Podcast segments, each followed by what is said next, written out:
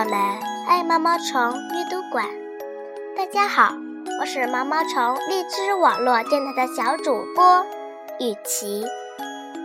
亲爱的朋友们，昨天我们知道了一条帆船在夜色下出海了，它要驶向哪里呢？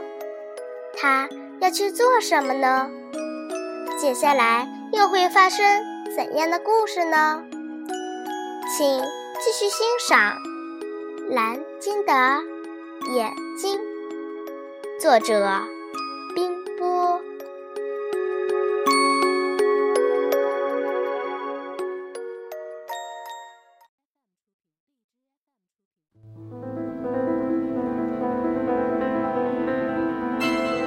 海风推着帆船，悄悄地向前驶去。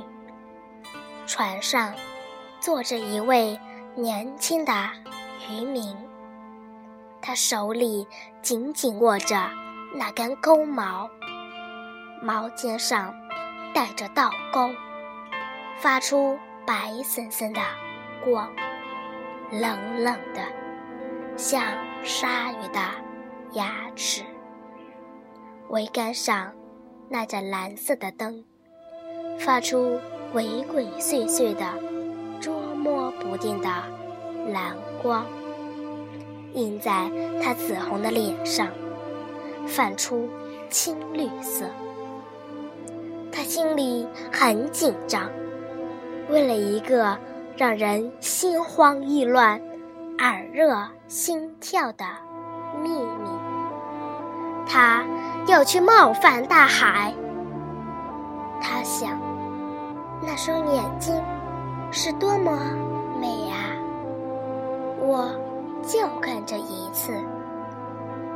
他望着桅杆上那盏蓝灯，它那冷冷的光使人害怕，又令人兴奋。